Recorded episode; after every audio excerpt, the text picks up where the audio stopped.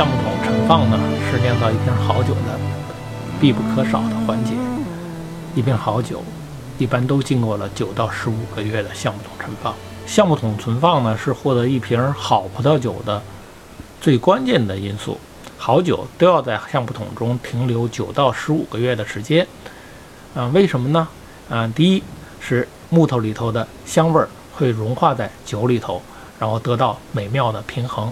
第二呢，橡木的缝隙呢，恰好让葡萄酒的这个单宁与外界的氧气有恰如其分的接触，慢慢的氧化，变得更加柔顺。橡木的缝隙比樱桃木、比其他果木的缝隙都要更适合于葡萄酒。橡木呢分两个流派啊，一个是欧洲橡木，一个是美洲橡木。美洲橡木的生长期呢比欧洲橡木要短一些，价格也便宜一些。美洲橡木存放过的葡萄酒呢有明显的烟草味儿，欧洲橡木呢以奶油味儿为主。那最好的橡木桶是哪儿的呢？是法国中部的橡木桶。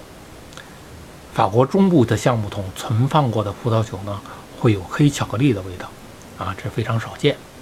橡木桶呢也比较贵，像中国呢也出橡木，啊，一个国产的东北橡木桶呢要五千块钱。最后要补充一点的呢，是在国外呢，低端葡萄酒里面添加橡木精呢是合法的。